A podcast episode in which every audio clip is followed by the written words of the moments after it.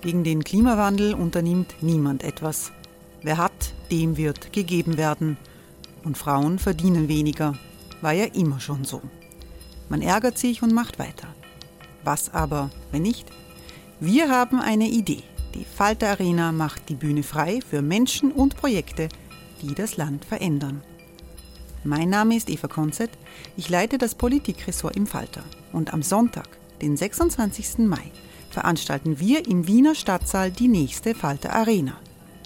Mit dabei unter anderem der ehemalige Politiker und Neosänger Matthias Strolz, Theresa Imre von Markter, Sonja Jöchtel von Love Politics oder Kari Ochsner von Ochsner Wärmepumpen. Machen statt jammern. Wir schauen uns an, wie das funktionieren kann. Kommen auch Sie vorbei. Alle Informationen und Tickets finden Sie unter falter.at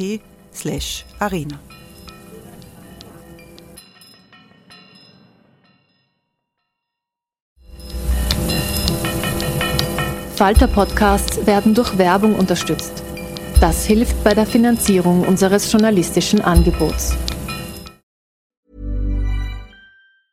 Ryan Reynolds here from Mint Mobile. With the price of just about everything going up during inflation, we thought we'd bring our prices down. So to help us, we brought in a reverse auctioneer, which is apparently a thing. Mint Mobile unlimited premium wireless. Ready to get 30, 30, bit to get 30, bit to get 20, 20, 20, bit to get 20, 20, bit to get 15, 15, 15, 15 just 15 bucks a month. So, Give it a try at mintmobile.com/switch. slash $45 up front for three months plus taxes and fees. Promo rate for new customers for limited time. Unlimited more than 40 gigabytes per month. Slows. Full terms at mintmobile.com.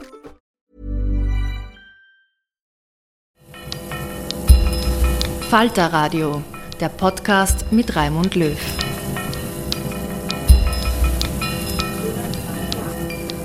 Sehr herzlich willkommen, meine Damen und Herren, im Falterradio im neuen Jahr, für das ich im Namen des ganzen Teams viel Glück, viel Gesundheit und ein bisschen Fortschritt wünschen darf. Über das Gehen lautet der Titel dieser Sendung mit dem Schriftsteller Ilya Trojanow. Trojanow ist einer der bekanntesten deutschsprachigen Autoren der Gegenwart. Er hat ein Buch über das Gehen geschrieben, genauer das Reisen zu Fuß. Essayistisch, reportagehaft berichtet er von eigenen langen Wanderungen vom Indischen Ozean bis zum Tanganyika-See, vom Unterwegssein in Los Angeles oder über seine Märsche durch die englischen Downs. Trojanow war Gast im Veranstaltungszentrum Gleis 21 in Wien Favoriten. In der Einleitung lese ich, Trojanow ist nicht nur ein Weltensammler, sondern auch ein passionierter, aufmerksamer und unersättlicher Reisender, der Kontinente über weite Strecken zu Fuß durchquert hat. Erkundungen zu Fuß verändern das eigene Leben. Gelegentlich sind sie von magischer Kraft, meint Ilya Trojanow. Mann oder Frau muss nicht Afrika oder Indien zu Fuß erkundet haben, um die Perspektivenänderung oder die Intensität des Weitblicks zu spüren. Hören Sie eine Lesung und ein Gespräch mit Ilya Trojanow, das der Journalist Michael Kerbler im Gleis 21 führt. Herzlich willkommen im Gleis 21 im Sonnenwendviertel hier in Favoriten in unserem Kulturraum. Äh, hier begrüßen wir heute Ilya Trojanow, der hierher gekommen ist, um über ein Thema zu sprechen, das vielleicht jetzt nicht so, zumindest auf den ersten Blick, im Mittelpunkt steht, nämlich das Gehen. Äh, das Gehen als Gehen, als Spazieren, als Flanieren, als Wandern und dann die erzwungene Form des Gehens, das Flüchten. All das wollen wir heute durch Gespräch und Lesung ja, hören, darüber reflektieren dass die Motive, sich äh, zu Fuß fortzubewegen, äh, sind, wie gesagt, vielfältig. Äh, das Interessante ist die Zahl der Menschen, die in Europa heute unterwegs sind, zu Fuß unterwegs sind, ist deutlich gestiegen äh, gegenüber 2019, äh, nämlich auch wegen Covid-19 wegen äh, der Pandemie, weil immer mehr Leute, gerade was kurze Wegstrecken angeht, das ist kein österreichisches oder kein Wiener Phänomen, lieber zu Fuß gehen als in Öffis einsteigen. weil wenn die Situation so ist, wie sie eben jetzt ist, nämlich die Infektionszahlen steigen, das Unsicherheitsgefühl äh, steigt.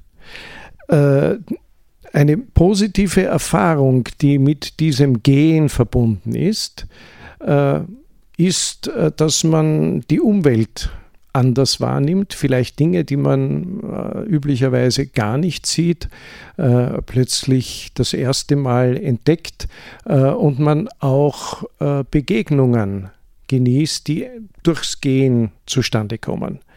Darüber wollen wir heute mit Ilya Trojanow sprechen ich freue mich, dass Sie hierher gefunden haben heute Abend und ich äh, möchte gleich sozusagen mit unserem Gespräch beginnen, Herr Trojanow. Die, die, ich habe auf die erzwungene Form des Gehens äh, vorher Bezug genommen. Vor genau 50 Jahren waren sie mit ihren Eltern unterwegs. Sie wussten es nicht, weil ihre Eltern ihnen nicht gesagt haben, wohin es geht. Äh, sie haben ihnen gesagt, wir fahren auf Urlaub aus Bulgarien äh, nach Jugoslawien. 50 ähm, Jahre äh, zurück erinnern Sie sich, wo Sie im November vor 50 Jahren waren. Waren Sie da schon in Deutschland angekommen oder waren Sie da noch in Italien? Wo, äh, wie war dieser Weg damals, vor einem halben Jahrhundert? Schönen guten Abend. Hallo. November 71, da waren wir im ähm, Auffanglager in Zirndorf. Das ist bei Nürnberg. Aber davor gab es tatsächlich zwei lange Fußmärsche. Einmal illegal über die Grenze nach Italien. Das war in der Nacht. Daran kann ich mich gut erinnern. Das Interessante ist, also ich war ja genau sechs und die Erinnerung davor war oder ist fragmentarisch, wie bei den meisten Menschen, anekdotisch. Man weiß auch nicht, was ist eigene Erinnerung, was ist dann in den Geschichten zu Hause dann nachgereicht oder angereichert worden. Aber mit der Flucht fängt bei mir eine ziemlich kontinuierliche Erinnerung an. Und das war dann zuerst das Flüchtlingslager in Italien und dann sind wir von dem Flüchtlingslager in Italien nochmal geflohen, wegen ähm, exzessiver Korruption. Und auch weil die Italiener damals alle Flüchtlinge aus, dem, aus Osteuropa aus Europa weghaben wollten. Das heißt, die haben behauptet, man könne nur beantragen, nach ähm, Argentinien, Kanada, Australien und so weiter weiter verfrachtet zu werden. Deswegen sind wir dann aus dem Flüchtlingslager raus und dann sind wir tatsächlich überwiegend zu Fuß von äh, Triest, da war das Flüchtlingslager, nach äh, Deutschland. Über Österreich nicht nur über Österreich, sondern über den Teil, wahrscheinlich kennen Sie sogar genau den Grenzverlauf, den Teil der Grenze in der Nähe von Salzburg, der sich so windet, so dass wir tatsächlich die Grenze mehrfach illegal überschritten haben. Und irgendwann mal, nachdem mein Vater jubiliert hatte, wir haben Deutschland erreicht, also es gibt in äh, Bulgarien sehr viele traditionell aus historischen Gründen sehr viele germanophile Menschen, darunter auch mein Vater. Er jubelte, wir seien in Deutschland angekommen, dann haben wir irgendwelche Wanderer gesehen. Wo sind wir hier? Und sie guckten uns erstaunt an und sagten in Österreich. Das heißt, wir waren wieder zurück da, wo wir nicht bleiben wollten. Auf jeden Fall haben wir es dann nochmal geschafft. Und ich kann mich erinnern, da war so ein ähm, Abhang und unten war eine unglaublich sauber gekennzeichnete Landstraße und mein Vater sagte mit der tiefen Weisheit seiner Deutschlandliebe. Schau dir die Straße an, das muss Deutschland sein. Wie groß war die Angst, entdeckt zu werden? Also bei, bei mir überhaupt nicht, bei meinen Eltern natürlich äh, sehr, sehr stark. Also meine Mutter hat heute noch Albträume, aber ich, als mhm. Kind habe ich das überhaupt nicht wahrgenommen. Und warum sind Sie dann nicht, Ihre Eltern und Sie natürlich, nicht in Deutschland geblieben, sondern relativ bald die Koffer gepackt und nach Afrika gegangen. Nach Kenia, ja. Das liegt an der ähm, Sesshaftigkeit der Bayern. Mein Vater hat einen Job bekommen, er ist Ingenieur in so einem kleinen Ingenieurbüro am Starnberger See. Und die haben wiederum zusammen mit einer englischen Firma einen Auftrag in Kenia an Land gezogen. Und dann saßen so sechs gemütliche Bayern, guckten meinen Vater an und sagten, ja, Herr Trojanow, Sie sind ja eh schon auf Reisen. Äh, Sie könnten ja für uns auch nach Kenia weiterreisen. Und das werde ich nie vergessen. Er kam nach Hause und sagte, nächste Woche fahren wir nach Afrika. Und wie, wie viel Zeit war da dazwischen, zwischen Ankunft und Kenia, Abreise? Äh, dreiviertel Jahr. Die erste wirkliche Wanderung, die man als Wanderung bezeichnen kann, äh, die haben Sie ja dann ähm, relativ bald äh, äh, sozusagen in Kenia absolviert, eine ziemlich abenteuerliche Wanderung äh, auf einen erloschenen Vulkan. Äh, wenn, wenn ich Ihre Füße fragen könnte, haben die ein Gedächtnis? Was würden die mir erzählen über diese Wanderung auf dem, ich versuche es richtig auszusprechen, Olongonot? Gar nicht schlecht. Also der, der Herr Kerpler kann fließend Maasai, was ähm, hierzulande selten ist. Ähm, naja, ist eine, eine hochinteressante Frage. Haben Füße ein Gedächtnis? Weil meine Erfahrung, und jetzt sind wir voll beim Thema und im Thema, meine Erfahrung ist, dass tatsächlich die Fußreisen sich stärker ins Gedächtnis einprägen. Offensichtlich ist da eine, eine profundere oder intensivere Wahrnehmung, die natürlich auch etwas damit zu tun hat, dass man ähm, das Kognitive ergeht.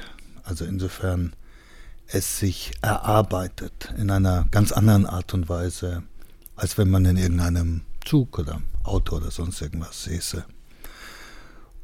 Und diese Mühsal, die es ja immer ist, sollte man ja nicht verschweigen. Also ähm, in diesem Sammelband, in dem ich ja ganz viele große Autorinnen und Autoren aus der Weltliteratur, die intensive Geher waren, zusammengeführt habe, da kommt die, da kommen die, die Schrecken und die Leiden des, des zu Fußgehens ja auch immer vor.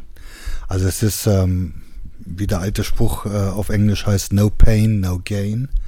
Es ist wirklich so. Ähm, und diese erste Reise, die war so, dass mein Vater, der ein ähm, Leistungssportler war, sich irgendwie eingeredet hat, wir müssten die Caldera dieses Vulkans vollständig umrunden.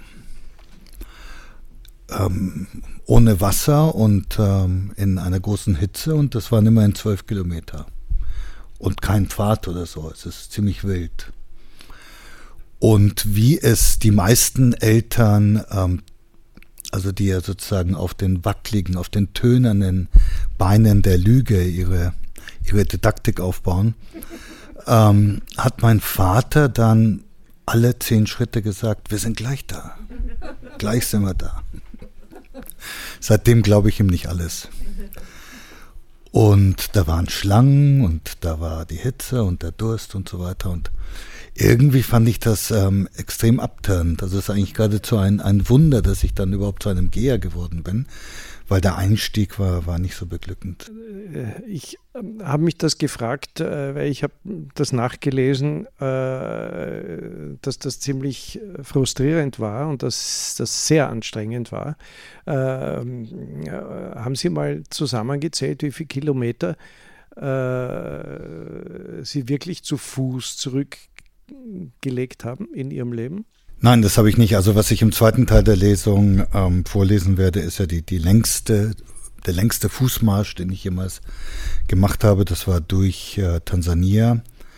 Da ist die Gesamtstrecke 2400 Kilometer und wir haben ungefähr, schätze ich, 600 Meter wegen einer Dürre zwischendrin mit dem Zug gemacht.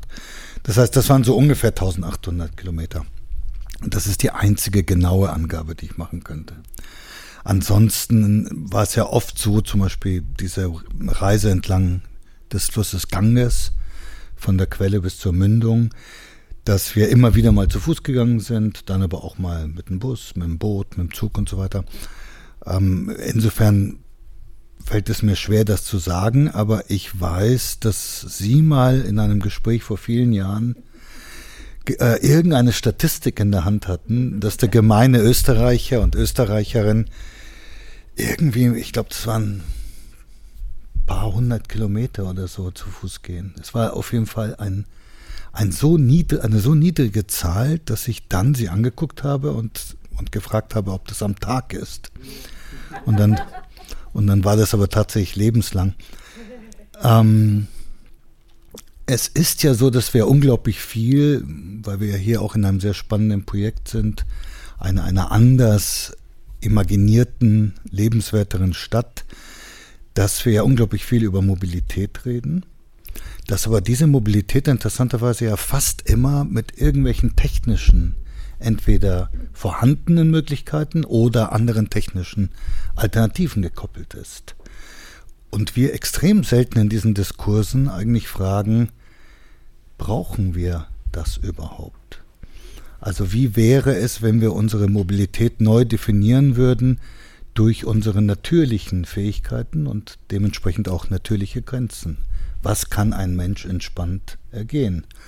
Und einer der Gründe, wieso ich sehr gerne in Wien lebe, ist, dass ich als jemand, der im neunten Bezirk lebt, wirklich fast alles zu Fuß machen kann. Und auch nach dem Theater, nach der Oper, was auch immer, nach dem Restaurantbesuch, dann noch 30, 40, 50 Minuten eines schönen Spazierganges vor mir habe, aber es ist alles zu Fuß, oder fast alles zu Fuß erreichbar. Und, ähm, oder die D, die er hier hält, die fährt ja in die andere Richtung nach Nussdorf. Man kann quasi ein paar Stationen Tram fahren und dann in den größten städtischen Wald der Welt sich verirren und verlaufen. Insofern wäre das sozusagen meine, meine Anregung, dass wir eigentlich die Mobilität wirklich neu denken, anhand unserer anhand dessen, was uns gegeben ist, an, anhand unserer evolutionären Kapazitäten und das Technische quasi dazu denken, wenn es notwendig ist, aber nicht a, a priori als Notwendigkeit, Axiom oder gar Diktat. Die erste Stelle, Stichwort Lesung, führt uns wohin? Die führt uns essayistisch in Sinn und Zweck des Ganzen. Bitte. Fußwärts.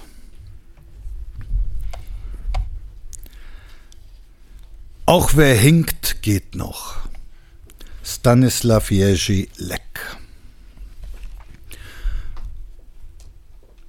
Mit dem Gehen ist es wie mit dem Schreiben. Fast jeder kann es.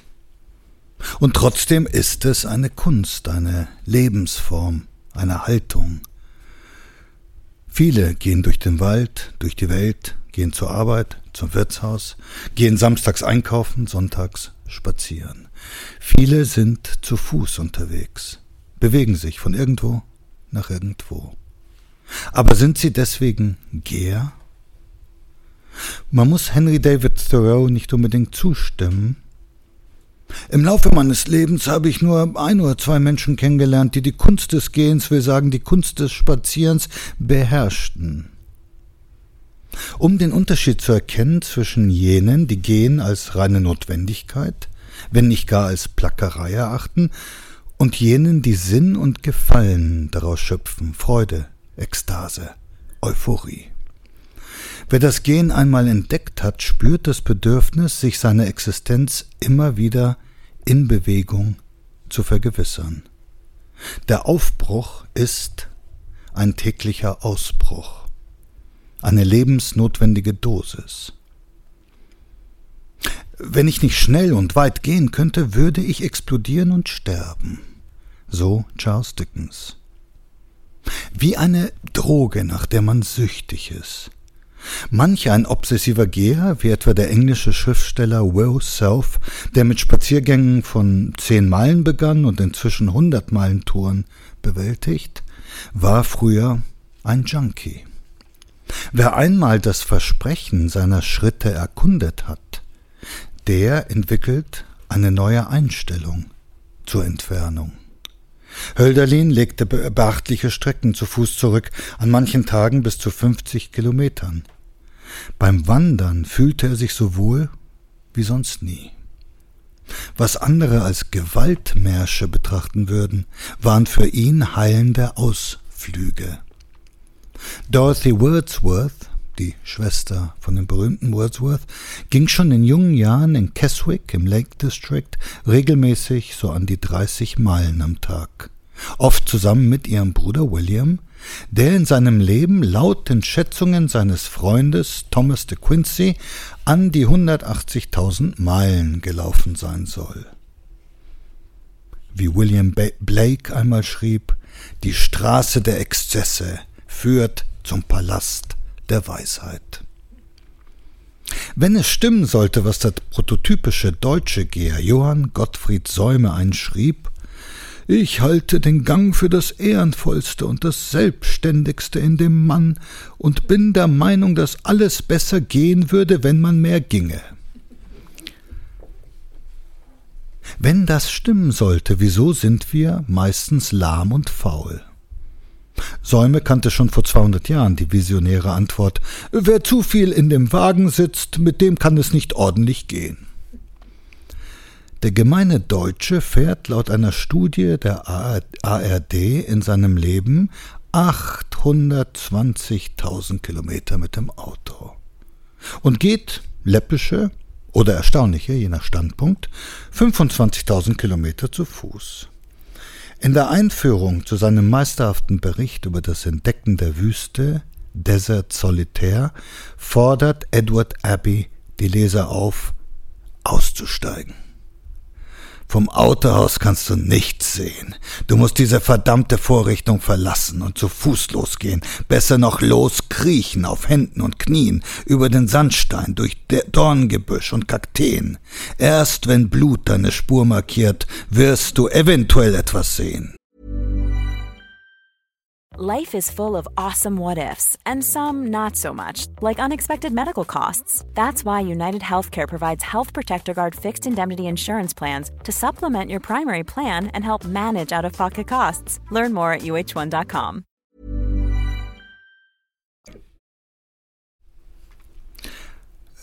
Bescheidener formuliert, nur wer sich der Landschaft physisch aussetzt, kann sie erfahren. Wer glaubt, man sieht mit den Augen allein, irrt. Wer ausschreitet, der lernt mit dem ganzen Körper zu sehen. Durst schärft den Blick. Wer den eisigen Wind spürt, weiß mehr vom Horizont. Sich aussetzen ist vor allem eine kognitive Übung. Zu Fuß kann man besser schauen. Das wusste nicht allein Paul Klee. Derart präzise schauen, dass man das Erblickte zeichnen könnte. Nichts entgeht der eigenen Aufmerksamkeit, jeder Stein, jede Pflanze wird zu einem Gesprächsangebot. Wald wird zu einzelnen Bäumen, Savanne zu einzelnen Blättern, Wüste zu einzelnen Felsen. In den Worten von Werner Herzog Nur wer geht, sieht die Mäuse. Gehen ist eine Bewegung des potenziellen Innehaltens. Stets und überall können wir stehen bleiben. Schon Poseidipus wusste, dass die Zeit auf Zehenspitzen läuft, unablässig läuft. Im Gehen laufen wir den Gelegenheiten nicht davon. Geschwindigkeit ist ein Reißwolf, der unsere Träume zerfetzt. Der Geher sieht die Zeit mit anderen Augen. Bewegung verliert ihre Flüchtigkeit. Gehend graben wir uns tiefer und intensiver in die Welt hinein, verweilen, anstatt auf der Oberfläche dahin zu gleiten, bleiben verwundbar auf uns allein gestellt. Der Augenblick ist das Ziel. Aus Mühsal entsteht Freiheit. Laufen ist keineswegs die effizienteste menschliche Fortbewegungsform, unabhängig davon, wie man läuft, ob auf den Ballen oder den Fersen, Gehen ist energetisch effizienter. Pardon an die Jogger unter Ihnen. Das unterscheidet uns von der Tierwelt. Antilopen können besser hüpfen, Pferde besser galoppieren, wir aber sind von Natur aus Geher. Und wenn wir es eilig haben, können wir durchaus beachtlich schnell gehen. Beim Gehen werden erstaunliche 600 Muskeln und 100 Gelenke verwendet. Was uns banal erscheint, geh doch mal eine Milch holen, besteht aus einem komplexen Zusammenspiel von Bewegungen der Gelenke, einer selektiv gesteuerten Aktivität der Muskeln und einer Positionswahrnehmung, die es dem Menschen ermöglicht, sich mit einer bestimmten Geschwindigkeit in eine von ihm gewählte Richtung zu bewegen. Ein kleines Wunder, mit anderen Worten. Äh, kein Wunder hingegen, dass die Schuhindustrie sich dieser Komplexität angenommen hat, um für jeden Fuß und jeden Anlass das richtige Gehwerk zu offerieren. Erfahrene Geher misstrauen der neuesten Wanderschuhtechnik.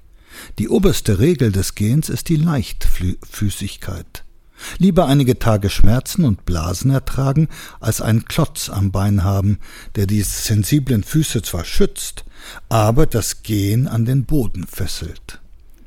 Denn der Körper, das spüren Geher mit jedem Schritt, ist nicht nur Fortbewegungsmittel, sondern auch Last. Da ist jedes Kilo zu viel. Noch einmal Werner Herzog. Anfänger schreiben von Problemen mit den Stiefeln. Sie dürfen nicht drücken, sie sind noch zu neu. Ich versuchte es mit etwas Schaumstoff, und bei jeder Bewegung bin ich vorsichtig wie ein Tier und habe, glaube ich, auch die Gedanken von Tieren. Später mit Blasen an beiden Fersen, Blasen auf beiden Zehenballen, spürt Herzog nur noch Schmerzen und Entrückung. Ich ging dorthin auf Füßen, die so müde wären, dass ich keine Besinnung mehr hatte. Alle Geher erleben einen Leidensweg, ob sie mit falschem Schuhwerk oder barfuß laufen, Schmerz, Durst, Erschöpfung, dem Wetter fast schutzlos ausgesetzt, stapfen sie durch die Jahresläufte bei Kälte, bei Hitze. Beim Ausloten der eigenen Körpergrenzen nähern sie sich der Natur, dem Leben. Gehen ist eine Reise aus der Welt, die wir geschaffen haben, in die Welt, die uns geschaffen hat. Ich habe übrigens mal Gehen unterrichtet an einer Universität. An der NYU in New York. Da war ich Gastprofessor und ich durfte mir das Thema aussuchen. Da habe ich mir gedacht, ich mache mal etwas, was noch niemand gemacht hat. Und das Seminar hieß The Poet Poetics and Politics of Walking. Und wir fingen natürlich mit Theorie an und Literatur, bis ich eines Tages merkte, dass keiner in dem Seminar jemals länger irgendwo hingegangen ist, außer zur U-Bahn oder zum Supermarkt. Weswegen ich sagte, nächsten Dienstag fällt alles andere aus, wir gehen. Und dann haben wir am Central Park die Reise begonnen und durch ganz Manhattan und bis in die Bronx hinein, von 10 Uhr in der Früh bis 19 Uhr am Abend. Mittagspause gab es. Und schon nach, nach ungefähr einer halben Stunde merkte ich, dass einer meiner Studenten, das war ein äh, amerikanischer Chinese mit dem chinesischen Namen William, begann zu schwitzen und, und nervös wurde. Denn ich hatte zu Beginn gesagt, keine Handys und keine Kameras. Und ich sagte, William, was ist denn los? Und er sagte, ich weiß nicht, wo ich bin. Und ich sagte, William, du bist hier. Schau mal, Kreuzung, Straße, Häuser, du bist hier. Sagt er, nee, du verstehst mich nicht. Ich weiß nicht, wo ich auf Englisch on the grid bin, also im Netzwerk. Und da meinte er natürlich, er könne nicht nachschauen, wo er genau ist. Auf Google Maps oder was immer er benutzt. Und das hat ihm zu schaffen gemacht. Aber er hat das überwunden und William war einer jener, die dann um 19 Uhr mich fragten, ob es okay ist, wenn sie ein Stück weit zu Fuß wieder nach Hause gehen. Eine Studentin hat hinter meinem Rücken versucht, dann Fotos zu machen. Und ich weiß nicht, ob einer von Ihnen mal unterrichtet hat. Man entwickelt ja manchmal so einen sadistischen Trieb, es den Uneinsichtigen dann zu zeigen. Und wir gingen, es gibt in ähm, Harlem eine unglaublich schöne Straße. Das war, das sind so Stadtpalais, die errichtet wurden von den ersten Afroamerikanern, die zu Geld gekommen sind. Das war quasi die erste Generation afroamerikanischer Großbourgeoisie. Eine sehr opulente Straße. Wir gingen die Straße entlang, bogen nach rechts ab. Ich bat die Gruppe stehen zu bleiben und dann fragte ich diese junge Frau, ob sie mir die Straße beschreiben könne, die wir gerade gesehen haben. Und während sie stotterte und stammelte, versuchte sie unauffällig auf den Display ihrer Kamera zu gucken, um dann abzulesen, was sie nicht gesehen hat. Und ich sagte zu ihr, ich verstehe ja, dass du die Wahrnehmung outsourcest. Aber erklär mir mal, was hast du derweil getan, während die Kamera für dich das Sehen übernommen hat? Worauf sie natürlich keine Antwort hatte und ich mir eingebildet habe, einen großen pädagogischen Erfolg erzielt zu haben. Ähm, erst im Nachhinein hatte ich dann gewisse Zweifel.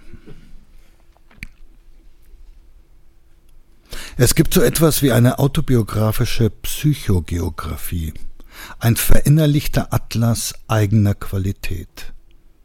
Ich blättere ihn durch. Ein Pfad durch einen Wald, nächtliche Stille, ein Fluss, der sich auf einmal vor uns auftut, mein Vater nimmt mich Huckepack, wartet auf die andere Seite. Die unvertraute Anspannung der Eltern koloriert mit kindlichem Übermut. Das war mein erster Fußmarsch, die Flucht von Ost nach West, durch oder über den eisernen Vorhang. Ich blättere weiter. Der endlose Pfad entlang der Caldera, Staub und Durst, Ausblicke über den großen Graben, meine nöhlende Stimme, weil diese Wanderung kein Ende nimmt, drei Schlangen, die sich vor uns verkriechen, das Gefühl von Stolz, die Strecke bewältigt zu haben, einmal rund herum. Dann den Abstieg hinab, bei jedem Schritt ausrutschend. Ich blättere weiter mit zwei Freunden auf der Ladefläche eines Pickups, der von der sambischen Stadt Livingston ostwärts fährt. Nach einer Stunde zu einer Farm abbiegt, so dass wir schweren Herzens und schwer beladen die restlichen zwei Dutzend Kilometer zur Grenze nach Botswana zu Fuß bewältigen müssen. Ein Soldat, der uns den Weg versperrt. Das Gewehr auf uns richtet, während er uns verhört. In Südafrika herrscht noch Apartheid. Der südafrikanische Geheimdienst hat neulich Bombenanschläge verübt. Wir sind drei junge weiße Männer unterwegs im Niemandsland.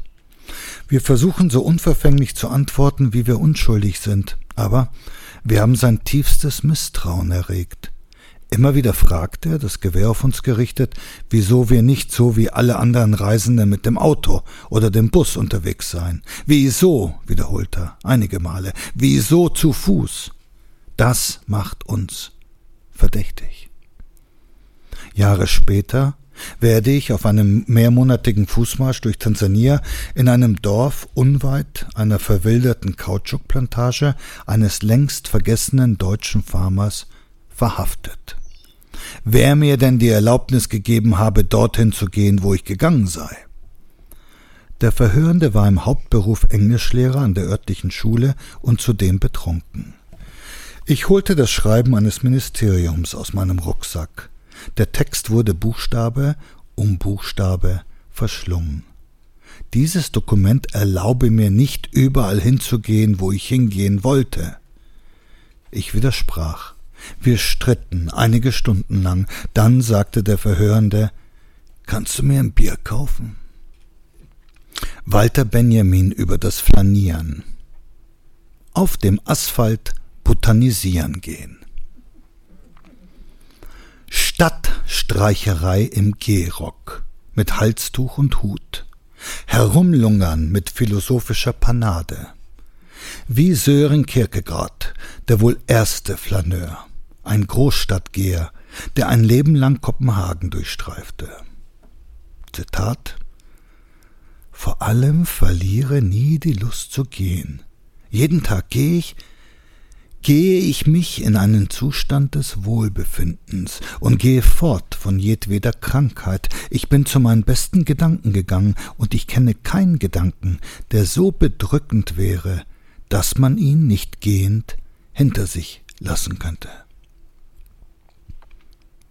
Dem Flaneur wird die Stadt zur Landschaft, aus dem Bedürfnis heraus, die Landschaft in die Stadt zu holen. Für den Flaneur weitet sich die Stadt zur Landschaft aus. Doch der Flaneur ging in den Jahren nach dem Ersten Weltkrieg zunehmend ziel- und zweckgerichtet. Die rein ästhetische, absichtslose Betrachtung der Dinge verschwand allmählich. Da die neuen Flaneure einem festen Beruf nachgingen, erhielt das Flanieren einen abgesteckten, zeitlich festgelegten Rahmen. Und auch wenn manche Schriftsteller und Journalistinnen über mehr Zeit verfügen als der normale Bürger, so ist ihr Flanieren anders als jenes der Dandys. Mit den neuen Akteuren im öffentlichen Raum veränderte sich die Flanerie, begann ihre Vermarktung. Walter Benjamin schrieb, alles sei im Begriff, sich auf den Markt zu begeben, die Architektur, die Dichtung und auch das Flanieren, man zögere noch auf der Schwelle. Mit dem Flaneur begab sich die Intelligenz auf den Markt. Die Schwierigkeiten dieses Spagats werden an den, Text, an den Texten des fast vergessenen Franz Hessel sichtbar. Er war in den zwanziger Jahren aus finanziellen Gründen gezwungen, über seine Eindrücke in Paris für ein Lokalblatt zu berichten und geriet dabei in einen inneren Konflikt. Ihm wurde klar, dass er das Flanieren und das Schreiben nicht vereinbaren konnte. Entweder konnte er in alter Manier umherschlendern, oder er musste sich über den von ihm zu verfassenden Text Gedanken machen, dann allerdings gelang ihm das freie und reine Flanieren nicht mehr. Walter Benjamin bemerkte 1929, mit Franz Hessel habe der Flaneur seine letzte Stippvisite gegeben. Inzwischen ist die Stadt vom allgegenwärtigen Markt erdrosselt, erschlagen worden. Das Gehen, das mich interessiert, ist frei von kommerziellen Interessen und Einflüssen. Aus Sicht der Stadt, deren Silbensprache aus dem Alphabet der vielfältigen Schritte einst entstanden ist, fehlt es der Fußgängerzone an wahren Fußgängern. Denn der manipulierte Konsument ist ein Zombie mit Kreditkarte, ausgerichtet, abgerichtet, seine Bewegungen geplant, gelenkt, gesteuert. Harun Farocki reflektiert in seinem brillanten Dokumentarfilm die Schöpfer der Einkaufswelten, die Forschungen der Verkaufspsychologen, wie man die Schritte der Passanten bzw. Besucher von Shoppingmalls verkaufsfördernd beeinflussen kann, etwa indem man Bodenbelege legen lässt, die den Gang bremsen in dem Film wird ein Labor gezeigt, in dem das Gehverhalten der Konsumenten erforscht wird. Gehen, wirkliches Gehen, ist ein Ausbruch aus der Konditionierung. Insofern ist das Gehen durch eine Shopping Mall oder eine Fußgängerzone geradezu eine Contradictio in adjecto. Sie schreiben schon seit ähm, geraumer Zeit an Ihrem nächsten Buch. Na, so geraum auch nicht. Die Frage. Also mittelgroßer Raum. So geraum auch nicht. Gut. Äh, naja, die vernünftige Antwort wäre, wenn es fertig ist, ähm, die, die ähm, optimistische Antwort wäre in zwei Jahren. Haben Sie sich dabei ertappt, äh, gerade was das Buch angeht, dass Sie sich beim Gehen Fragen gestellt haben zum Buch, die Ihnen im Sitzen nie eingefallen wären? Ja, nur und ständig, aber nicht nur bei dem Buch, bei allen meinen Büchern.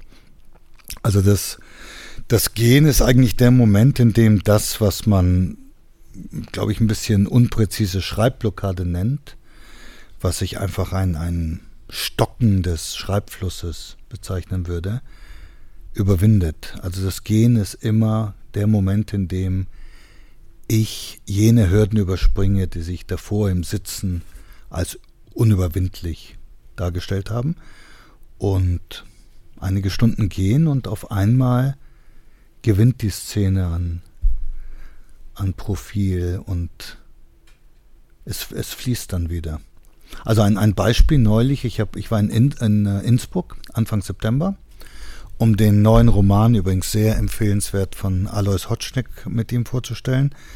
Und ich habe eine Szene geträumt. Und in diesem Roman gibt es sehr viele Zeitebenen, unter anderem Piraten in der Karibik und ungefähr 1720.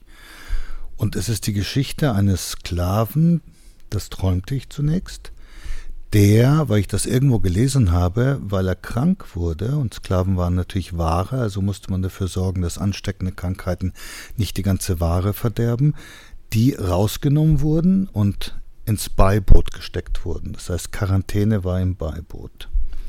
Und in diesem Bild, das ich erträumt habe, saß, lag dieser Mensch im Beiboot und sah aber nur durch so einen klitzekleinen Schlitz zwischen Plane und Holz auf das Schiff und das Schiff, es gibt einen Knall, es brennt und das Schiff geht allmählich unter. Und nur er überlebt, weil er in einem Beiboot ist. Das war alles. Und dann sind Alois und ich wandern gegangen. Kann man ja in Tirol sehr gut. Und ich erzählte es ihm. Und während ich es erzählt habe, das Erzählen war dem Schritttempo angepasst. Und während ich erzählte, begann die Geschichte sich selber zu erzählen. Und was ich ihm erzählte, war um ein Vielfaches mehr als das, was ich erträumt hatte. Es war eine in vielen Details schon ausgedachte, ausimaginierte Geschichte. Und dann ging ich ins Hotel und habe sie niedergeschrieben und dann beim Niederschreiben, weil ich im Fluss war, war die Szene quasi fast, fast fertig. Und das war, glaube ich, ein guter, ein guter, ein gutes Beispiel für die Art und Weise, wie durch das Gehen tatsächlich ein gewisser Einklang mit dem Rhythmus auch des Erzählens geschieht. Was sich ein bisschen magisch anhört, aber wenn man sich verschiedene Kulturen anguckt, es gibt es sehr viele Schöpfungsmythen, die ähnlich funktionieren.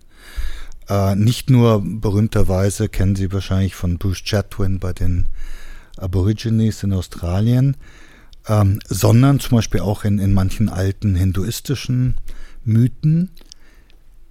Da wird die Welt erschaffen, indem Gott tatsächlich geht oder unterwegs ist und er nur Silben zur Verfügung hat.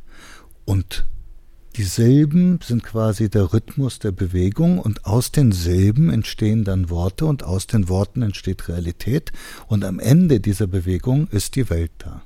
Das heißt, die Welt ist erschaffen worden durch ein Zusammenspiel von Gehen und Erzählen. Und von Silben wird dann Realität. Wie äh, notiert Ilya Trojanow äh, währenddem er geht? Ja, leider hochtechnologisch. Mit einer Diktierfunktion auf einem Smartphone. okay. Aber, aber es, ist, es ist tatsächlich so, dass wenn man dann ständig stehen bliebe, um, um im Notizbuch, wäre der Rhythmus dahin. Ähm, bei, bei Coleridge zum Beispiel, also ich weiß nicht, ob Sie das berühmte Gedicht von Coleridge kennen, Kublai Khan, ähm, das ist ihm ja quasi nach einem Drogenrausch zugeflogen, sagt er. Das war viel, viel länger, er konnte sich nur an die ersten paar Strophen erinnern. Aber The Rhyme of the Ancient Mariner, was sein, sein bedeutendstes Gedicht ist, was unglaublich rhythmisch ist, und zwar auf, ich glaube, 30 Seiten, das ist tatsächlich auf diesen unglaublich langen Spaziergängen, die er auch mit den Geschwistern Wordsworth unternommen hat im Lake District, das ist ihm im, entgegengekommen. Und wenn man das weiß, bildet man sich beim Lesen ein, dass es tatsächlich aus diesem Rhythmus herauskommt. Jetzt äh, muss ich einen kurzen Sprung äh, machen äh, vom Gehen und vom Rhythmus, weil Sie das erzählt haben. Ähm, die Kaaba, Mekka, Sie sind ja einen ziemlich weiten Weg bis dorthin gegangen und haben auch diese Bewegung oder diesen Weg um die Kaaba zurückgelegt.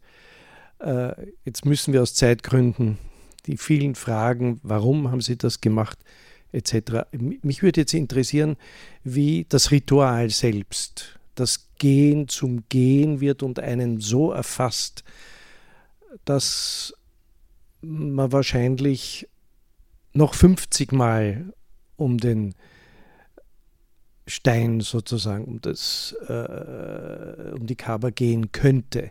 Und man würde das Zeitgefühl verlieren. Gehen und Zeitgefühl verlieren gehört ja für jene, die auch Pilgerwege zurücklegen, das gehört einfach zusammen. Wie erinnern sich Ihre Füße um diesen Weg rund um die Kaaba? Man müsste vielleicht zu, zunächst sagen, dass die Pilgerschaft ja die älteste Form der Reise an sich ist. Und dass für eine sehr lange Zeit eigentlich die einzige Reise, die den meisten Menschen überhaupt denkbar war, eine Pilgerreise war. Und bei den Pilgerreisen ist tatsächlich das Gehen, zum einen natürlich aus historischen Gründen, weil es damals, ähm, als diese Rituale entstanden sind, sehr, sehr wenige andere Transportmittel gab. Aber nicht, ich glaube nicht nur deswegen. Das Gehen ist ganz stark ritualisiert. Und ich glaube, und zwar bei, bei wirklich bei, ich glaube, in allen Religionen, die ich kenne, ist das so. Ähm, ich glaube, dass darin eine anthropologische Einsicht erkennbar wird, dass man tatsächlich diesen Ausbruch aus der Trägheit des Alltags, den ja die Pilgerreise bewerkstelligen soll, dass man den tatsächlich nur schafft, indem man die Litanei der Gebete anreichert durch eine Monotonie der Schritte. Und dass diese zwei Sachen zusammengehören. Deswegen sind die wirklich extrem frommen, zum Beispiel die, die Sadhus in Indien, die gehen nicht nur, also die, die einfache Pilgerreise ist einmal den Ganges entlang, die etwas anspruchsvolle ist einmal runter, einmal rauf und die wirklich anspruchsvolle, also für die Leute, die sich dem völlig ergeben wollen, ist tatsächlich nicht nur das Ganze zu gehen, sondern immer wieder sich auch hinzulegen. Das heißt, hinlegen, aufstehen, gehen, hinlegen, aufstehen, gehen. Eine uralte Tradition.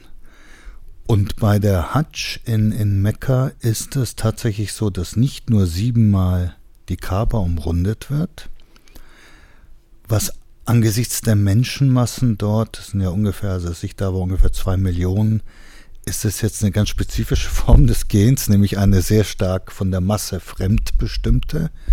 Es ist so, dass man eigentlich nicht selber entscheidet, was man tut, sondern man wird wirklich davongetragen, davongeschwemmt was aber auch eine gewisse ähm, spirituelle Intelligenz in sich trägt, weil man dann tatsächlich sieht, dass man an die Grenzen des, des selbstherrlichen Individuums kommt. Man ist Teil von etwas Größerem und dieses Größere bestimmt auch den eigenen äh, Gehrhythmus und überhaupt die Art und Weise, wie man, äh, wie man geht. Dann aber auch, das ist natürlich der, der berühmtere Teil, aber der weniger berühmte ist ja dann nach Mina hinaus. Und was total interessant ist, ist, wie jetzt die Moderne eine, ich glaube unbewusst, ungewollt, ungeplant, eine weitere philosophische Komponente dazu ähm, erfunden hat. Um, also Mekka ist von sehr hohen Bergen umschlossen. Das heißt, um nach Mina hinauszukommen und nicht rauf und runter gehen zu müssen, gibt es einen Tunnel. Dieser Tunnel ist mehrere Kilometer lang und dieser Tunnel ist nicht sehr gut beleuchtet. Alle aber tragen diese weißen Kleider, also die, die Frauen ein einfaches weißes Kleid, die Männer zwei weiße Frotteetücher, eins um unten rum und eins um die Schulter. Und man sieht einfach nur unzählige Menschen, die halb sichtbar durch diesen Tunnel gehen. Und da es so lange dauert, man kann nicht sehr schnell gehen, es dauert mindestens, ich weiß nicht, zwischen einer und zwei Stunden, beginnt man natürlich darüber nachzudenken, was es bedeutet, vielleicht sein Leben lang in einem Tunnel zu verbringen. Das bedeutet natürlich zweierlei, vieles nicht mitzukriegen, sich aber einzubilden, man sei sozusagen in der Realität unterwegs. Zum anderen aber wächst eine unglaubliche Sehnsucht nach dem Ausgang des Tunnels, der natürlich dann Hitze, Wüste mit einem gleisenden Licht einen überfällt. Und dann ist es sozusagen Verheißung, aber gleichzeitig auch ein bisschen Argwohn oder gar Sorge, Furcht. Was erwartet mich? Das sind dann sehr starke Gefühle, die, die sozusagen aus dieser Kombination von einem hochmodernen Tunnel mit einer uralten rituellen Form des Gehens eine, eine spannende neue Einheit der, der Pilgererfahrung bilden. Es gibt ein äh, wunderbares albanisches Sprichwort, äh, wer schnell geht, geht auf der Straße. Äh, der Umweg, also man wäre besser. Wann haben Sie albanische Sprichwörter studiert? Das ja, ich, bin, ich bin schwer beeindruckt. Ja, ich habe eine Sammlung über das Thema Gehen und da waren die albanischen. Und da war, war dieses Sprichwort, weil es äh, darum geht, äh, sehr oft auch in einem Gespräch ist, wenn man nicht sozusagen den geraden Weg geht, sondern einen Umweg wählt, man plötzlich auf Dinge draufkommt im Gespräch, die es wert sind, einen Umweg zu machen. Ist ist äh, ihre Bereicherung, ich weiß jetzt bin die, die Bereicherung des durch das Reisen. Ich, äh, ich bin mir jetzt nicht ganz sicher, ob ich es richtig zitiert, aber ich habe so ein Bild vor mir. Sie haben mir einmal erzählt, ich glaube, es war äh, den Niger entlang, äh, wo sie an einem späten Abend angekommen sind in einem Dorf, wo ältere Männer, weiße Bärte gesessen sind und sch schreiben gelernt haben. Ja, das war am Niger, ja. Und, und diese Geschichte, äh, da sind wir drauf gekommen, einfach deshalb, weil wir irgendwie abgezweigt sind im Gespräch. Ist, ist das auch fürs Schreiben, für den Schriftsteller Ilya Trojanow äh, lohnend, eben nicht die asphaltierte Straße zu gehen, sondern den Umweg zu wählen. Und wäre das nicht eine Grundhaltung für uns alle? Und wenn wir in Wien unterwegs sind zu Fuß, einmal nicht die gerade Linie zu nehmen, sondern den Umweg. Ja, natürlich. Also all das, was, was ich äh, schreibe übers Gehen, geht natürlich von einem Umweg aus. Ähm, als zweck- und zielloses Gehen, was natürlich dann nur aus Umwegen besteht, weil es gibt ja quasi nicht dieses von A nach B. Ähm, es ist ja, es ist ja ganz erstaunlich, dass wir, je mehr Digitalisierung wir erfahren, wir ja auch die intellektuelle oder geistige Idee des Umwegs uns zunehmend verbauen, weil wir, das, das ist ja inzwischen sehr gut ähm, analysiert und ähm, und kolportiert worden, dass wir unglaublich gelenkt werden beim Surfen, dass alle möglichen äh, Algorithmen uns ja in allen sozialen Medien uns eigentlich von Umwegen abhalten, dass wir Produkte bestellen, weil wir ein bestimmtes Produkt suchen. Und bei Büchern kann man das sehr schön, äh, glaube ich, äh, klar machen. Früher ist man in die Buchhandlung gegangen und hat tatsächlich mit dem Auge flaniert und hat da mal was aufgehoben dort und ist rausgegangen mit drei oder vier Büchern, die man nicht kaufen wollte, als man hineingegangen ist. Und das war, das war sehr schön, weil man dadurch ja sich dann bereichert hat. Ja, auch die Überraschung, ne? Und natürlich, weil man dadurch Überraschungen erlebt. Ich meine, beim Umweg ist ja alles Überraschung, nicht? Also weil man Natürlich, das ist übrigens Überraschung sehr gutes Stichwort, natürlich ist das Salz des Reisens nicht zu wissen, was einen erwartet. Deswegen versuche ich ja inzwischen, glaube ich, seit 30 Jahren völlig ohne jeglichen Erfolg der Menschheit zu verklickern, dass Reiseführer die Verhinderung von Reisen sind. Aber das ist, da habe ich überhaupt keine Chance. Also selbst gute Freunde, die viel gereist sind, sagen dann, ja, so mit allem anderen, was du so verzapfst, können wir ja noch d'accord gehen, aber ohne Reiseführer, wie soll denn das gehen? Also wir, wir sind natürlich schon zwischen abhängig von einer, von einer Art ähm, ja, Dauerkrücke oder, oder ähm, ja, man könnte fast sagen, eine Zwangsjacke der Information, die es uns gar nicht erlaubt, dieses Überraschende, dieses Nicht-Gesuchte zu finden. Also ich glaube, der Kern des Ganzen könnte man in einem Satz zusammenfassen, Gehen oder wirkliches Reisen ist das Finden von Nicht-Gesuchten. Und ähm, alles andere ist, ist funktionale Notwendigkeit ähm, und nicht wirklich sehr interessant. Sie haben enorm viele Kilometer zu Fuß zurückgelegt. Ähm, wer etwas hinter sich lässt, nimmt eigentlich jeden Tag von einem Ort, von Menschen, wie auch immer, Abschied. Also langes Reisen äh, ist eigentlich ein permanentes Abschiednehmen. Ja, also erst einmal vom, vom eigenen. Mhm. Ähm, das war die, bei diesem langen Fußmarsch durch Tansania war das für mich die interessanteste Erfahrung. Es hat zwei Wochen gedauert, bis ich mich verabschiedet habe von meinem Alltag. Und die erste Woche habe ich noch alles Mögliche nachgetragen, aufgearbeitet. Allmählich wurde das quasi zermalmt. Also im wahrsten Wortsinn nachgedacht. Nachgedacht, genau. Und in der zweiten Woche kam gelegentlich noch etwas, kam mir in den Sinn. Und erst ab der dritten Woche war ich wirklich nur mehr dort mit allen Sinnen. Und der Abschied war vollzogen. Und natürlich ist es so, dass, dass dieser Abschied,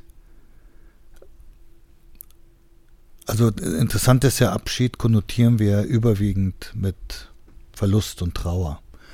Und ähnlich ist es ja auch mit etwas verlieren.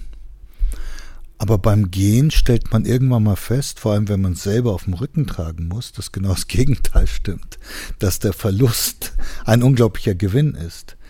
Und ähm, ich, ich ging los mit 30 Kilo ungefähr. Und sie glauben gar nicht, wie ich gejubelt habe, wenn ich ein, wenn ein T-Shirt zerrissen war oder äh, irgendetwas anderes äh, kaputt war, so dass ich es wegwerfen konnte. Und ich kam dann mit 20 Kilo an.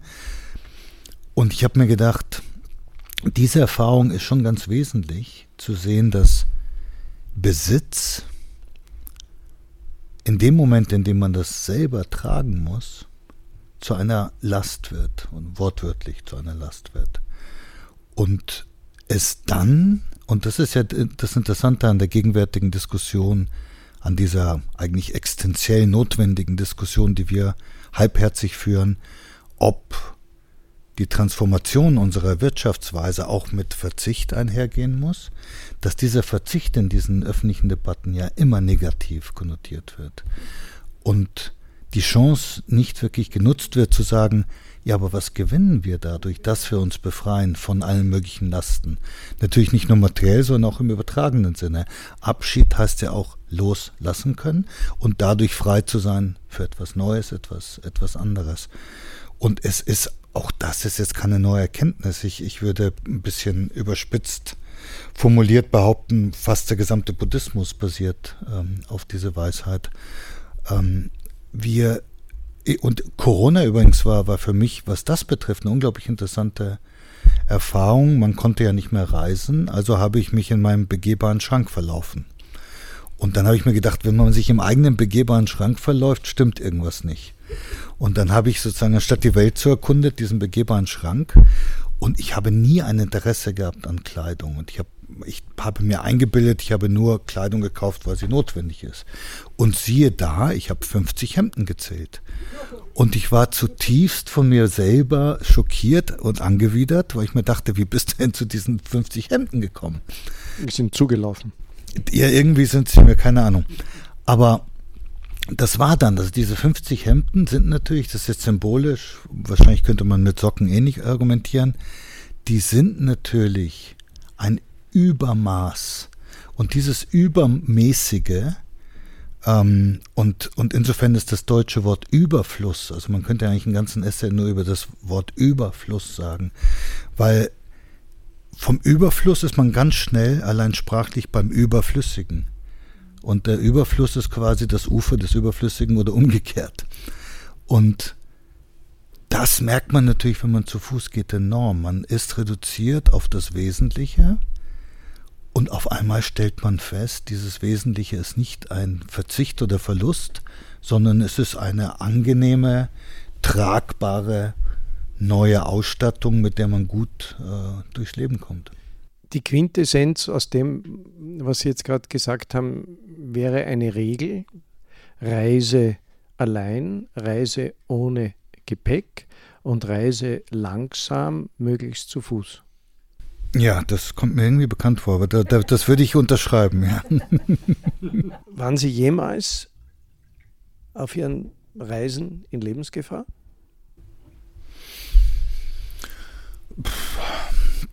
Also schwer zu sagen, weil, weil die Lebensgefahr sich oft im Nachhinein ähm, offenbart. Also ein, ein Beispiel bei, dieser, ähm, bei diesem Fußmarsch sind wir durch den Selou also der Fuß war, Fußmarsch war nicht zufällig, sondern er war genau auf den Spuren von Richard Francis Burton, über den ich einen Roman namens Der Weltensammler geschrieben habe.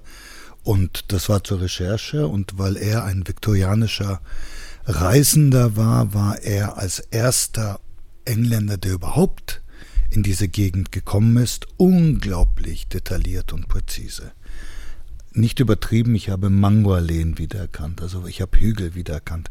Es sind deswegen sehr, sehr dicke und nicht sehr spannende Bücher, weil sie exzessiv von, ja, von einer fast fotografischen Genauigkeit, weil er natürlich etwas dokumentieren muss, was sich, wenn Sie Humboldt gelesen haben, es ist, es ist ähnlich. Diese Menschen mussten etwas dokumentieren, was zu Hause niemand kannte. Und die Präzision der Dokumentation war natürlich auch die Währung ihrer Glaubwürdigkeit. Der Weg führte aber durch manchmal heutzutage durch Nationalparks beziehungsweise durch ein sogenanntes Game Reserve, Selous Game Reserve, das größte Naturschutzgebiet Afrikas. Game Reserve bedeutet, es darf gejagt werden. Das Prinzip ist, es werden einige wenige Jagdlizenzen für irgendwelche verrückten Millionäre vergeben, dann darf man, keine Ahnung, für 100.000 Dollar einen Löwen oder Elefanten schießen und mit diesem Geld wird der Park finanziert. Funktioniert eigentlich auch ökologisch ganz gut. Es ist völliger, ähm, ja, völliges Busch, also Bundu auf, auf Kiswahili, also völliger Wildwuchs deswegen gehen wir auf den Eisenbahnlinien. Aus Eisenbahnlinien extrem spannend, weil sie noch von den Deutschen gebaut wurden. War deutsche Kolonie. Und auf einmal kommt so eine Lok, so eine Wartungslok. Und da ist irgendwie so ein Maasai mit cooler Sonnenbrille und irgend so ein sonnenverbrannter Engländer mit Bart, der irgendwie zu einer Lodge unterwegs war für Jäger. Und er hat gesagt, was macht ihr denn hier? Und wir haben ihm erzählt, wir gehen halt irgendwie von der Küste bis nach, bis zum Tanganika-See. Er schüttelte traurig den Kopf und gab uns irgendwie eine Cola und irgendein Sandwich und fuhr weiter. Und die Lok ist vielleicht kein Kilometer weit gekommen, dann fuhr er im Rückwärtsgang zurück und er sagte, naja, wir haben zwar mal einen Krieg gegeneinander geführt, aber ich kann euch hier nicht, ich kann euch hier nicht äh, gehen lassen. Der, der Maasai meint, das sei nicht gesund. Und dann sind wir eingestiegen, weil es schon 5 Uhr Nachmittag war und wir auch müde waren, haben uns gedacht, okay, die, auf die 20 Kilometer kommt es jetzt auch nicht drauf an. Und keine fünf Minuten später muss die Wartungslok abbremsen, weil auf den Gleisen eine Löwenfamilie war. Wir wären also voll in diese Löwenfamilie hineingeraten. Ich kann aber jetzt nicht sagen, ob das lebensgefährlich war oder nicht, weil ich die ähm, Versorgungslage der Löwen nicht kenne. Ähm, ich, also wenn sie vor kurzem gegessen haben, wären wir unter Umständen nicht in Gefahr gewesen, wenn sie hungrig gewesen wären, unter Umständen schon. Also es gibt solche Situationen, die sozusagen potenziell gefährlich gewesen wären. Aber ich kann mich an keine Situation erinnern, bei der ich in dem Moment, in dem ich es erlebt habe, dachte, dass es jetzt um Tod oder Leben geht. Also auch äh, wie das Boot gekippt ist, äh, ich glaube, es war der Tanganika-See, ne? Äh, äh, nee, das war auf dem Fluss Malagarassi. Nein, weil ich kann sehr gut schwimmen. Also ich okay, hab, nee, ähm, gut. Nein, also ich habe, was ich habe, ich bin ja passionierter ähm, Taucher. Ähm, also einmal ist, hat das ähm, das Gerät nicht mehr funktioniert. Dann gibt es natürlich schon so einen Moment der Panik, weil sie sind da 30 Meter unter der Wasseroberfläche und auf einmal kam, kommt kein Sauerstoff heraus. Aber es ist natürlich nicht lebensgefährlich, weil die Lebensgefahr hängt ja immer von der eigenen Reaktion ab. Wenn man dann halbwegs, wie man es eigentlich geübt hat, halbwegs ruhig reagiert und seinem Buddy signalisiert, ich brauche Luft, man hält ja locker eine Minute ohne Luft aus, dann kommt er und man benutzt dann das zweite Atemgerät. Also es, sind, es, es ist ja oft so, dass die Lebensgefahr ja auch zu einem hohen Maß abhängt. Also ich meine jetzt nicht Krieg und so, aber äh, andere Situationen auch von der eigenen Imagination, also wie sehr man glaubt, in Gefahr zu sein. Oft ist ja, wir haben ja, wir haben ja überhaupt kein realistisches Verhältnis mehr zur Gefahr. Also es ist ja so, das hat man ja ähm, jetzt in, in Corona-Zeiten, haben wir das ein bisschen aus den Augen verloren, aber wir haben ja eigentlich jahrelang ähnliche Diskussionen geführt über Freiheit und Sicherheit beim Thema Terrorismus. Und dann habe ich immer wieder Streitgespräche mit Menschen geführt, die panische Angst vor Terrorismus hatten. Und wenn ich dann gesagt habe, die Zahl der Menschen, die von der Leiter stürzen und sich das Genick brechen, ist um ein Vielfaches höher als jene, die am Terrorismus sterben. Die Zahlen zum Beispiel in Österreich sind ja wirklich gegen, gegen Null. Ähm, und wieso fordern Sie den Innenminister auch nicht auf, dass er Leitern im Haushalt verbietet? Weil das ist gemeingefährlich. War, das war natürlich eine Provokation, ist schon klar.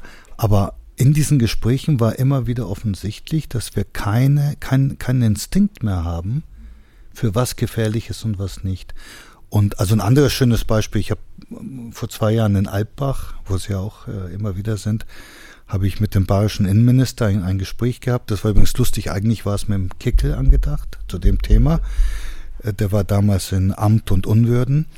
Ähm, und er hat aber dann irgendwie abgesagt, ich weiß nicht wieso.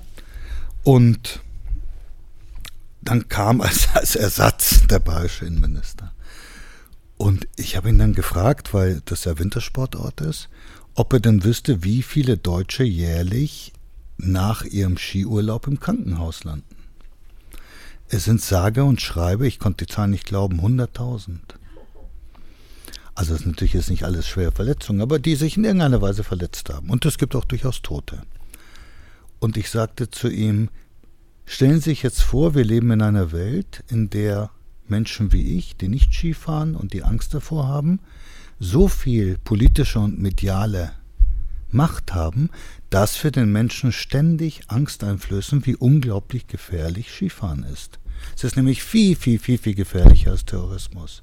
Und wenn ich das ständig machen würde, mit den Mitteln von Krone und Bildzeitung und so und Fernsehen und so, dann würden mit Sicherheit viel, viel mehr Leute auf einmal sagen, du, ich habe was Lebensgefährliches gemacht. Ich bin tatsächlich die blaue Piste runtergefahren, aber ich habe es überlebt. Mama, Mann. Äh, und Après-Ski wäre dann eher so etwas wie eine ähm, Bauernbeerdigung und nicht, äh, nicht eine, eine Partymeile. Also es ist, es ist wirklich so, dass wir in der modernen Welt keinerlei natürliche Haltung mehr zu Gefahren haben und deswegen, und bei, in, in, der Pandemie merkt man es ja auch, deswegen völlig irrational reagieren, manche Gefahren völlig gering schätzen, die evidentermaßen gigantisch sind, und andere Sachen, die fast ungefährlich sind, enorm hysterisch äh, überhöhen. Zum Thema Reisen äh, zurück. Wir haben vorher darüber geredet, äh, dass wenn man reist, wenn man unterwegs ist zu Fuß, man etwas zurücklässt, aber gleichzeitig ist das Zurücklassen ja eine Bewegung nach vorne. Äh, Was ist das Ziel einer Reise? Äh, wenn ich die vielen Reisen, die Sie gemacht haben, äh, mal nehme, dann denke ich mir, es ging nicht immer nur darum, sozusagen äh, wieder in, ich sage jetzt mal, Wien zu landen, sondern gibt es da ein, ein Metaziel, äh, das man erreichen will? Oder, oder äh, ist das zu überhöht, diese nein, nein, Annahme? Das, ich meine, nein, die Frage ist natürlich äh, relevant, aber nicht zu beantworten. Die, die, die Frage ist so wie die Frage nach dem Sinn des Lebens. Sie ist letztendlich eigentlich nicht zu beantworten. Man kann immer nur Antworten simulieren. Ähm, ich glaube, das machen wir ja mit, mit Kultur, mit Religion, mit Liebe, mit Familie, mit was auch immer. Aber eigentlich wissen wir am Ende des Tages, dass das nicht ausreicht. Also alles, was ich Ihnen sagen könnte über was Ziele meines Reisens sind, wäre, wär, wären, glaube ich, nachträ nachträgliche Etikette, aber würden die Essenz genauso wenig einfangen, wie ich in irgendeiner Weise, glaube ich, etwas Sinnvolles sagen könnte über den Sinn des Lebens. Äh, ich habe ja sehr häufig äh, in meiner Sendereihe im Gespräch äh, äh, am Schluss die Frage gestellt, worauf kommt es im Leben an? Äh, Worauf kommt es beim Gehen an?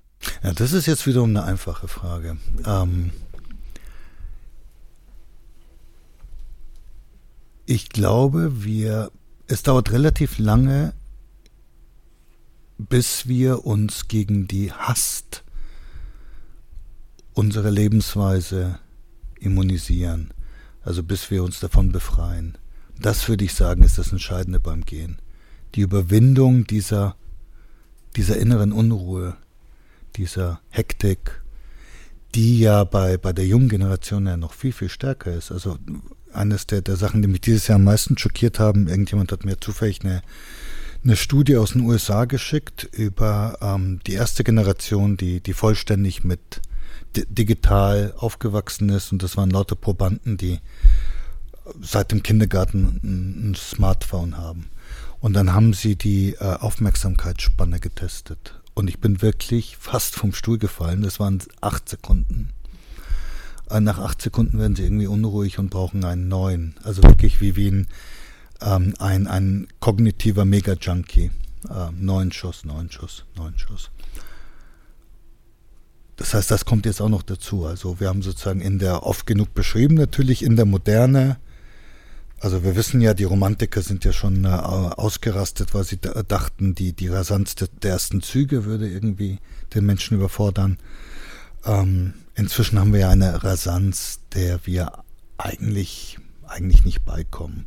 Deswegen ja auch unglaublich viele Menschen, die irgendwie diese Phänomene, Stress, Burnout, ähm, äh, fehlendes Glück, also das wissen wir auch, diese erstaunlichen Umfragen, dass äh, materieller Wohlstand nicht mit individuellem Glück korreliert, sondern ganz im Gegenteil. Es gibt ja inzwischen ein paar sehr interessante Bücher über, wo sind die Menschen wirklich am glücklichsten, ihrem eigenen Empfinden nach.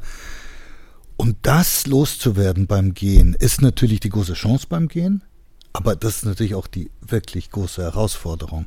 Das, das ist schwierig, das dauert, egal wie viel man gegangen ist, das ist immer wieder, man merkt wirklich am ersten, zweiten, dritten Tag, wie diese Unruhe einen ähm, an einen zieht und, und man irgendwie sich denkt, ähm, ja, also alle, allein, allein präzise Beobachtung.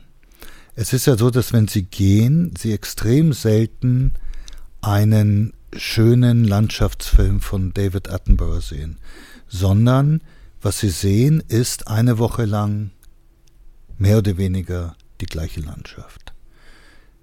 Man würde sagen, bevor man zu Fuß losgegangen ist, das ist eintönig. Es ist tatsächlich so, als würde jemand nur einen Ton anschlagen. Aber das ist nicht so. Was dann passiert mit der Zeit, ist, dass in dieser monochromen Landschaft allmählich Schattierungen aufgehen. Und allmählich geht so ein Fächer auf. Und man beginnt die Farbnuancen und die Formnuancen wahrzunehmen. Die Mäuse zu sehen. Man beginnt die Mäuse zu sehen. Und dann auf einmal, und, und das dauert aber, das ist wirklich diese, darauf kommt es an, dass man da hinkommt. Wenn man das dann geschafft hat, dann auf einmal kapiert man, dass diese Landschaft aus dem Auto, aus dem Zug heraus überhaupt nicht wahrgenommen wurde, weil es wirklich so ist, als würde man an einen eng beschriebenen Text mit einem Auto mit 100 Stundenkilometern vorbeifahren. Also man, man ist gar nicht in der Lage, diesen Text zu lesen. Das heißt, die Landschaft zu lesen ist das Ziel einer eigenen Beruhigung. Und diese Beruhigung ist, glaube ich, die, die Essenz des, des ähm, Gehens. Und am Ende, das kann ich von jeder Wanderschaft sagen, am Ende ist man glücklicher. Und wenn es einen glücklich macht, da spricht nicht sehr viel dagegen, oder? Gehen, um zu sich zu kommen? Ah, jetzt schon wieder so. so. Echt, haben Sie im, im Gespräch immer so, so philosophische Grundsatzfragen gestellt? Ja, so am Schluss. Schluss, damit die Leute nicht mehr antworten können, ne? Aber die Sendung war nur eine Stunde lang, oder? Naja, also dieses zu sich kommen ist ja, ähm, ich würde gerne mal ein Buch drüber lesen. Das ist ja, glaube ich, erst entstanden so mit der Psychoanalyse und äh, dann ganz stark mit, mit diesem Ego-Wahn. Ähm, also was ist überhaupt zu sich zu kommen? Also, also das, also man, ja, ja, aber dieses zu sich kommen impliziert ja, dass man in irgendeiner Weise, dass es eine, so etwas wie eine starre Identität gibt von einem selbst, was ich nicht glaube. Es impliziert auch, dass man irgendwie weiß, wer man selber ist, was ich mit Sicherheit nicht glaube. Und das Dritte ist, dass es impliziert, dass man in irgendeiner Weise nicht mit sich selbst fremdelt. Aber ich glaube, eins der fremdesten Länder, die es überhaupt gibt, ist das eigene Ich. Und ich glaube, je sensibler man ist, desto mehr fremdelt man mit sich selber. Und deswegen, das wäre vielleicht eine Antwort auf die Frage, was ist der Sinn des Reisens. Vielleicht ist der Sinn des Reisens, die Fremdheit in einem selbst von der Fremdheit in einem selbst abzulenken, indem er sich einer anderen Fremdheit aussetzt. Was würde jetzt als Schlusspunkt des Abends? Ja, jetzt ein bisschen, ja, ja, jetzt ein bisschen so, nachdem Sie mich zur Philosophie gezwungen haben, jetzt ein bisschen knallharte Abenteuer.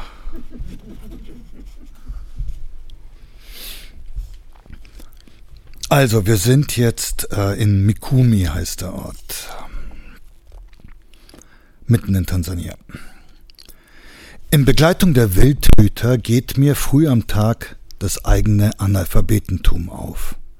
Ehe sie mich in das fremde Zeichensystem eingeführt haben, so behutsam wie man ein ABC-Schützen das Alphabet lehrt, erscheint mir die Savanne als Leinwand aus grün und brauntönen als Gewebe aus Unverständlichem und Unsichtbarem. Zuerst nehmen wir die Abdrücke im Sand durch. Schräg nebeneinander stehende Pavianfüße, die Mangustengrübchen in Dreierformation, die pfeilartigen Striche der Vögel. Danach kümmern wir uns um die Spuren im Matsch, büffeltief und rund, Elefantenteller groß. Und Lernhöhepunkt ist der Kot, die schwarzen Perlen der Zwergantilopen, die haarigen Würste der Zibetkatzen, die Ratten und Hasen samt Fell fressen, die kreidebleichen Ausscheidungen der Hyänen, die auch Knochen zerbeißen und verwerten. Nach einer Pause im Schatten einer einseitig blühenden Tamarinde sind die Sonderzeichen an der Reihe Sandlöcher, die Badewannen der Zebras, Kopjes, Granitfelsen, die Aussichtsposten der Löwen. Derart geschult können wir unsere erste Geschichte von der dicht beschriebenen Savanne ablesen. Schleifspuren im Sand, neben ihnen Tatzenabdrücke einer Raubkatze. Für einen Löwen zu klein. Ein Leopard also, der in der Nacht eines, eine Springantilope erlegt, und in ein sicheres Versteck geschleppt hat. Soweit so gewöhnlich. Wer nicht in der Nähe weitere Abdrücke erkennbar, Pfoten von Wildhunden, gerissene Jäger und berüchtigte Mundräuber. Die Handlung gewinnt an Fahrt, geknickte Zweige, blutbeschmierte Blätter, Fellbüschel. Der Leopard hat die Gazelle weitergeschleift, keinen passenden Baum gefunden, ein Stück Fleisch abgerissen, bevor die Wildhunde ihn umzingelten, ihm die Beute abspenstig machten und diese untereinander aufteilten. Und wenn man bedenkt, wie unspektakulär die Geschichte begann. Einer der beiden Wildhüter lächelt wie ein zufriedener Lehrer und ich strahle wie ein Streber. Der Busch ist voller versteckter Zeichen, die der europäische Besucher meist übersieht. Stattdessen verfängt er sich in seinen mitgeführten Fantasien.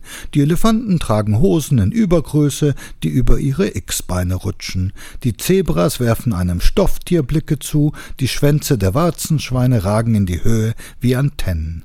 Und die Paviane warten auf das Kommando zum Affentanz. Ich bin erstaunt, wie viele verniedlichende Visionen durch meine Fantasie geistern. Heute muss unser einer wochenlang schwitzen, unzählige Dornstiche erleiden und manch eine Nacht inmitten, auf, inmitten aufdringlicher und in ihrer Unverständlichkeit bedrohlicher Geräusche durchwachen, ehe er seine Walt Disney Konditionierung überwindet.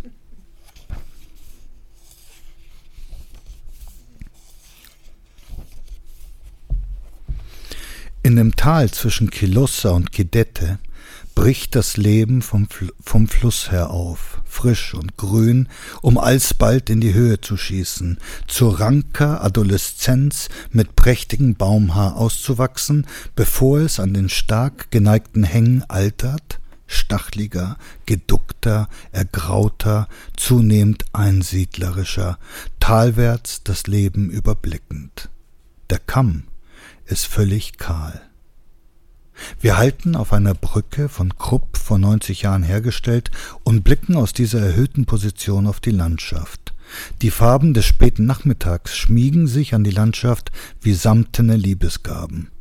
Der Anblick hallt in mir nach wie in einem tiefen Eichenfass. Burton versagt sich solch idyllische Momente. Er ist mitten in der Landschaft, im Schlamm, im dornigen Busch, umgeben von Feuchtigkeit oder Hitze. Erst wenn die Zivilisation einen entfremdet, und sei es durch eine Brücke oder eine Trasse, idealisiert man die Natur mit romantischen Beschreibungen. Nach einer weiteren Biegung im Tal verlieren die Hänge ihren, ihre spärlichen Laubbäume und sind auf einmal nur noch mit Kakteen und Alo Aloen bewachsen. Wenige Minuten später setzt die Wüste ein. Parakuya Maasai mit großen Rinder- und Ziegenherden ziehen sich zurück, sobald sie uns von weitem über den sandigen Boden stapfen sehen. Einzelne, ausladende Baobabs, an denen schon Burton vorbeigegangen ist. Früher, äh, früher Schlaf ohne Überzelt. Kalt, aber der volle Mond fällt mir in den offenen Mund.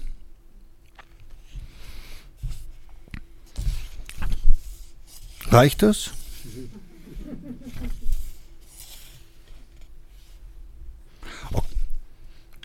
Okay, nochmal ganz kurz über die Mühsal. Wir müssen mit Mühsal enden, über die Mühsal. Es fällt schwer, sich in die Verdammnis der Wüste zu begeben. Die Wanderung durch die trockene Savanne könnte von einem weitgereisten Satan als Höllenpein ersonnen worden sein. Um zehn Uhr flackert die Sonne auf. Die stachligen stachligen Härchen des Büffelgrases bohren sich in die Beine, die Zetzefliegen stechen in jedem unachtsamen Moment durch den dicksten Stoff. Um elf Uhr lodert die Sonne. Wir zählen unsere Schritte bis zum nächsten Baobab, bis zum nächsten Abwischen des Schweißes, bis zum nächsten Schluck aus der Wasserflasche. Schlechte Erinnerungen überlagern alle Gedanken. Wir durchqueren ausgetrocknete Flüsse, die auf den Karten blau eingezeichnet sind. Eines der Flussbeete hat sich zwanzig Meter tief in den lehmigen Boden gegraben, bis zum granitweißen Grund, der sich von den rostroten Seitenwänden absetzt. Um zwölf Uhr brennt die Sonne lichterloh. Die wenigen grün-gelben Büsche wirken wie Profiteure im Land des Hungers. Die Miombo-Bäume, die fast ohne Wasser auskommen, bieten das Skelett eines Schattens. Das nächste Dorf wird, wirkt verlassen, nur ein pfeifender Wind ist zu hören. Hier nicht an Geister zu glauben, wäre lebensfremd. Wir laufen schweigend weiter über die aufgeplatzte Erde, wir begegnen einem alten Mann. Gibt es hier irgendwo Chai? Gibt's nicht. Gibt's hier irgendwo Chapati? Gibt's nicht. Gibt's hier irgendwo ein Hotel? gibt's nicht. Hier gibt's nur Pombe. Pombe ist Kiswahili für selbstgebranntes Bier. Tag um Tag, die Landschaft ist so monoton, wir beginnen sie zu hassen. Wir wissen nicht, wie wir Staub und Hitze entrinnen sollen. Die Öde dringt in uns ein. Jeder Tag wird zu einer Willensprobe. Uns geht das Wasser aus, nicht für lange, aber lange genug, um die ersten Tropfen aus dem Brunnen eines Apothekers anzubeten. Als das perlende reine Wasser aus dem Rohr schießt und wir unsere Trinkbeutel füllen, haben wir das Gefühl, allen Reichtum dieser Welt in den Händen zu halten. Zuvor verspürten wir eine Ahnung von der Ohnmacht der Dürreopfer, wenn der letzte Brunnen versiegt, der letzte Tümpel verdunstet. Ich sah mich als Hutzelmännlein, die Lippen rissig wie der Boden, eine einsame Akazie im Blick, apathisch auf den Tod wartend. Im nächsten Dorf erfahren wir, dass Menschen aus Wassermangel ihre Dörfer verlassen haben. Die, die Wolkendecke ist schwer von falschem Versprechen. Selbst die Baobabs mit ihren verrunzelten Stämmen missfallen mir. Wir geben unsere Wa Wanderung vorläufig auf. Herzlichen Dank, Ilja Trojanow, dass Sie zu uns hierher ins Sonnenwendviertel gekommen sind. Dankeschön fürs Gespräch und danke für die Lesung. Ich danke, ich danke dem Herrn Kerpler für die wie immer hervor, hervorragende Moderation. Ähm, es gibt ja ein wunderbares Gedicht von Bertolt Brecht über die Entstehung des Tao Te King. Und der Weise geht ja in die Berge und dann kommt ein Zöllner und der Zöllner sagt, haben Sie was zu verzollen? Der sagt, nein, ich habe ein Leben lang nur gelesen, nachgedacht, geschrieben. Ja, aber da haben Sie ja was im Kopf. Setzen Sie sich hin, schreiben Sie es auf. Und dieses ist eines der schönsten Gedichte, finde ich, die es überhaupt gibt. Und am Ende steht, aber danken wir nicht nur dem Weisen, sondern auch dem Zöllner, denn der hat ihm die Weisheit abverlangt. also, danke an Herrn Kerpler. Das war eine Veranstaltung mit dem Schriftsteller Ilja Trojanow im Gleis 21 in Wien Favoriten, durch die Michael Kerbler geführt hat. Ich bedanke mich sehr herzlich bei den Kolleginnen und Kollegen des Gleis 21 für die Zusammenarbeit. Ich verabschiede mich von allen, die uns auf UKW hören. Der Falter begleitet Sie über das ganze Jahr in Kultur und Politik. Wenn Sie dranbleiben wollen, ist ein Abonnement des Falter auch im neuen Jahr eine gute Idee. Sogar verspätete Geschenksabos sind noch möglich. Alle Informationen bekommen Sie über die Internetseite abo.falter.at. Ursula Winterauer hat die Signation gestaltet, Philipp Dietrich betreut die Audiotechnik im Falter. Ich verabschiede mich bis zur nächsten Folge.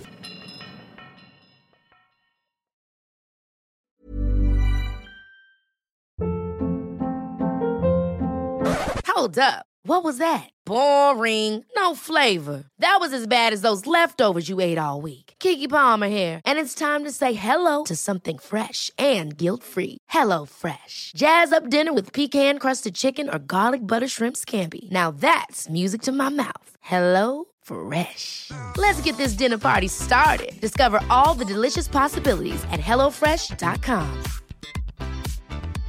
Hey, it's Paige DeSorbo from Giggly Squad. High quality fashion without the price tag. Say hello to Quince. I'm snagging high-end essentials like cozy cashmere sweaters, sleek leather jackets, fine jewelry, and so much more. With Quince being 50 to 80% less than similar brands. And they partner with factories that prioritize safe, ethical, and responsible manufacturing. I love that. Luxury quality within reach. Go to quince.com slash style to get free shipping and 365 day returns on your next order. Quince.com slash style.